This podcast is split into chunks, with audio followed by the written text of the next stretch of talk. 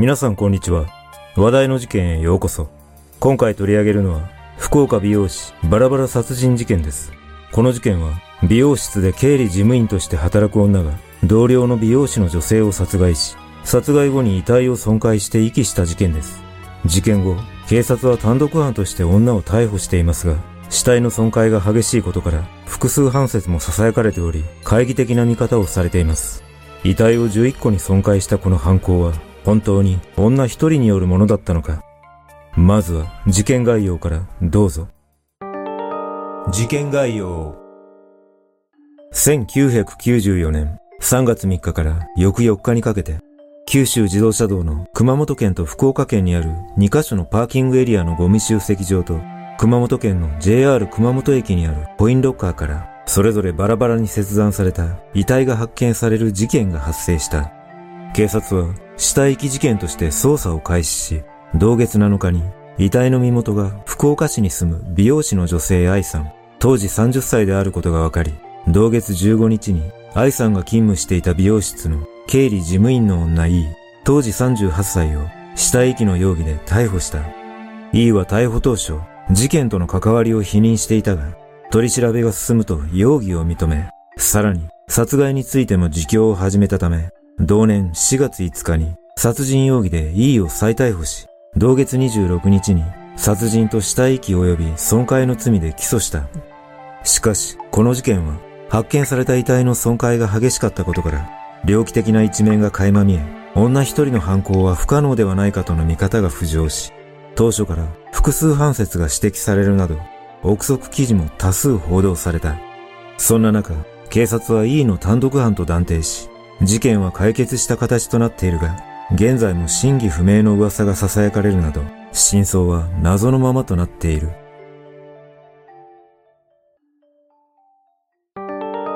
犯人の特定。1994年3月3日、熊本県にある九州自動車道玉名パーキングエリアのゴミ集積場で、清掃作業員が黒いビニール袋にくるまれた左腕を発見したことを皮切りに、その約1時間後には、福岡県の山川パーキングエリアのゴミ集積場で右腕が発見され、さらに翌4日には回収されていたゴミ袋から新たに左手首が見つかり、JR 熊本駅にあるコインロッカーの中からは2つの胴体部分も発見された。これらのことから警察は発見された遺体の特徴を調べ、DNA 型鑑定を行った結果、遺体の身元が愛さんであることが判明し、愛さんの自宅や勤務先の美容室、さらに美容室を経営する事務所などの家宅捜索を行った。その結果、事務所から愛さんと同じ B 型の血液反応が検出されたことで、殺害現場が事務所であるとの見方が強まり、事務所関係者を中心に捜査が進められ、事件前に愛さんと E の仲が険悪だったとの情報から E が捜査線上に浮上した。その後の捜査で E は事件前日3月2日からの2日間、福岡市内でレンタカーを借りていたことが分かり、九州自動車道の通行券から E の指紋が検出されるなど、E の容疑が固まったため、同月15日、E を死体遺棄の容疑で逮捕した。E は調べに対し、事件との関わりを否認した上で、自身が犯人から脅迫されていると訴え、その証拠として、次はお前の番だ。バラバラにされるぞ。などと書かれた脅迫状と、愛さんの腕時計、システム手帳を警察に提出したが、後にこれらは全て嘘だったことが判明し、E が徐々に容疑を認めたことから、E を殺人と死体遺棄及び損壊の罪で起訴した。その後、E の自供から熊本県阿蘇市の雑木林から愛さんの両足が発見されたが、頭部は E の自宅近くのゴミ集積場に遺棄したため、すでにゴミ収集車に回収されたとみられ、残る右手首と犯行に使用された凶器は、その後の捜査でも発見することはできなかった。E の経歴逮捕された E は1955年、福岡市内で菓子屋経営を行う地方公務員の父親と元教師の母親の間に生まれ、地元の中学から短大まで一貫性の名門私立学校に通い、短大卒業後はインテリア会社に就職したが、1年で退職すると、1978年に7歳年上のタンクローリーの運転手の男性と結婚し、2人の男の子を設けた。その後、E は専業主婦として家事や育児に追われていたが、子育てが一段落した1989年1月から美容室を経営する会社の経理事務員として働き始め、入社1年後に愛さんがその美容室でスタイリストとして働き始めると、愛さんはキャリア10年以上のベテランだったこともあり、美容師の全国コンクールで優秀な成績を収めるなどしており、客からの評判も良かったという。その後、E は経理事務員として精力的に働いていたこともあり、2年後にはマネージャーに昇格するなど手腕を発揮していたが、徐々に美容師への経営指導や人事にも口を挟むようになり、愛さんとの間でも次第に折り合いが悪くなっていった。そんな中、E は入社して間もなくして知り合った税務担当だった男性 A さん、当時37歳に好意を寄せ、後に二人はダブル不倫関係になり、このことがきっかけで、愛さんは事件に巻き込まれることになってしまった。渦巻く像逮捕された E と税務担当 A さんとの関係が深まったきっかけは、事件の半年前の1993年9月、美容室の慰安旅行先のハワイでのことだった。そこで二人は肉体関係を持つと、その後もホテルなどで密会を続け、そのうち密会用のマンションを借りるなど、泥沼のダブル不倫関係に発展していた。しかし、そんな関係は長くは続かず、二人の不倫関係が美容室の経営者にバレたことをきっかけに、A さんは E との距離を置き始めた。するとちょうど同じ頃、E が経営者の男性から A さんと I さんの関係が怪しいと吹き込まれ、E は A さんの態度が最近冷たくなったのは I さんが原因だと勝手に思い込み始めていった。それ以降、E は I さんに対し嫉妬心を抱き始め、I さんの素行調査を依頼し、自身も変装して I さんを尾行するなどもしており、さらに A さんや I さん宅に無言電話をかけて二人の関係を探るなど、常軌を逸した行動に出るようになっていったが、二人の親密な関係については確認できなかった。しかし、それでも E は I さんに対する疑念を拭うことができなかった。一方の A さんは、そんな E と完全に関係を立てないことで、不倫が家族にバレてしまうことを恐れ、なんとか不倫関係を清算しようと、わざと I さんと関係があるかのような素振りを見せていたとされ、結果的にこの作戦は裏目となり、E が疑念を深めるきっかけを作ってしまった。その後も A さんと E のギクシャクした関係は続き、ついに事件の約2ヶ月前、1994年1月、A さんは痺れを切らし、二人の密会用のマンションを解約して、E に別れを切り出したことで、E は A さんの気持ちが離れた原因は、I さんの存在だと勝手に思い込み、全く無関係の I さんに激しい憎悪を抱いていった。そして愛さんは、そんな身勝手な憎悪を抱かれているとは知らず、美容室での居心地が悪いと感じていたため、美容室を辞める決意をし、事件の2日前に退職手続きのために事務所を訪れると、そこで待遇に対する不満などを E にぶつけ、4時間にわたって E と口論に及んだとされ、これをきっかけに、ついに E は愛さんの殺害を決意した。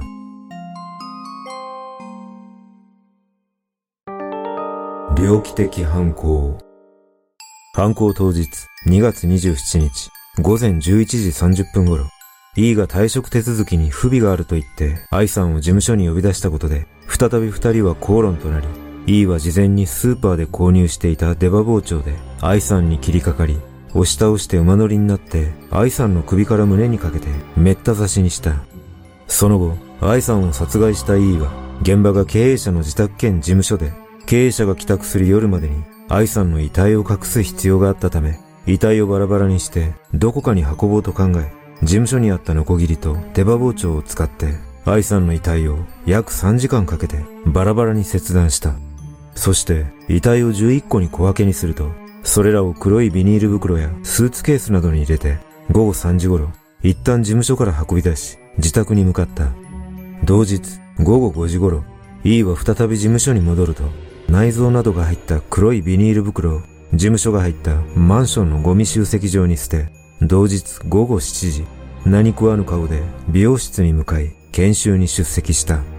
犯行から4日後の3月2日、E は遺体を遺棄する目的でレンタカーを借り、高速のパーキングエリアをはじめ、雑木林や駅のコインロッカーなど様々な場所に遺体を捨てた。そして E は最終的に頭部を自宅付近のゴミ集積場に遺棄し、すべての遺体を遺棄し終わった車の走行距離は、およそ 400km にも達していたという。これらのことから、本当にすべて一人でやったのかと疑問の声が上がり、協力者の存在を指摘する見方が浮上する中、注目の裁判が始まった。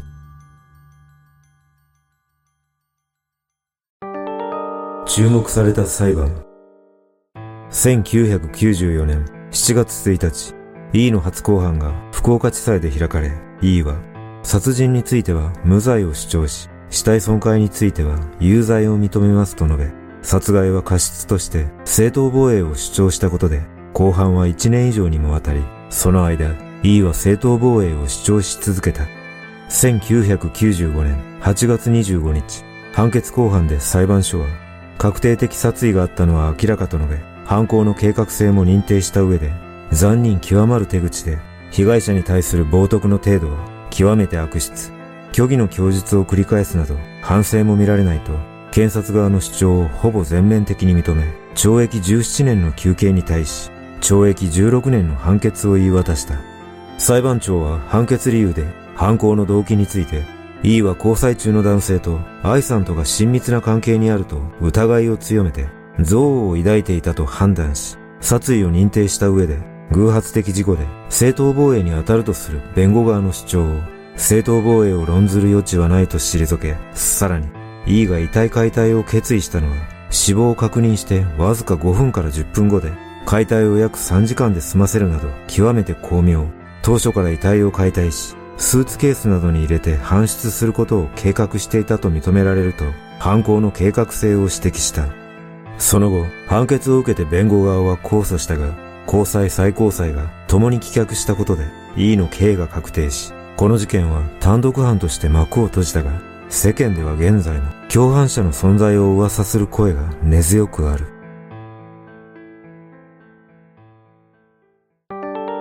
囁かれる噂。こうして、E は後半で最後まで殺意を認めなかったため、後味の悪い形で事件の幕を閉じたが、事件当初から犯行は E が知人の男の協力を得ていたとの噂が流れていた。この知人の男というのは、福岡県のある有名な外科病院の院長の息子で、医者の道には進まず、福岡市内で花屋を経営していたが、E が逮捕され、自分に捜査の手が及ぶことを知ると、自ら命を絶ったとされている。実は、この知人の男をめぐっては、他にも興味深い噂がある。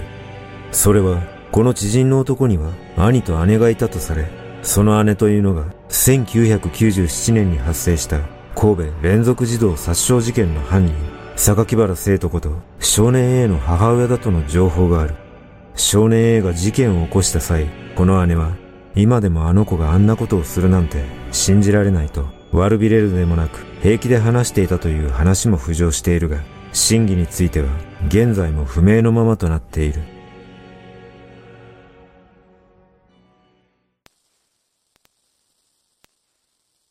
この事件は発生から28年以上が経過しているため、E は16年の刑期を終えて、すでに出所しているとみられますが、その後の E に関する情報は明らかにされていません。ある情報によると、E の獄中式には、愛さんと口論になった際、愛さんが、あの人の子供を身ごもっていると言い放ったと記されており、A さんとの関係を匂わせてきた愛さんに、逆上したような記述があるとされ、愛さんが A さんとの関係を疑われたことで、不愉快な思いをした腹いせに放った言葉ではないかとも言われています。しかし私的には、E は数々の嘘を供述しているため、手記に書かれた内容もあまり信用できないと感じます。また、信じがたい噂としては、A さんは以前から美容室の経営者と同性愛の関係にあり、E との関係を知った経営者が嫉妬したことで、犯人の E に A さんと I さんの関係が怪しいと吹き込んだとの話もあります。そして、やはりこの事件で一つ疑問に感じることは、本当に E が全て一人でやったのかということです。3時間という短い時間で遺体をバラバラにすることは男でも難しいと思うため、なおさら女一人の力では不可能ではないでしょうか。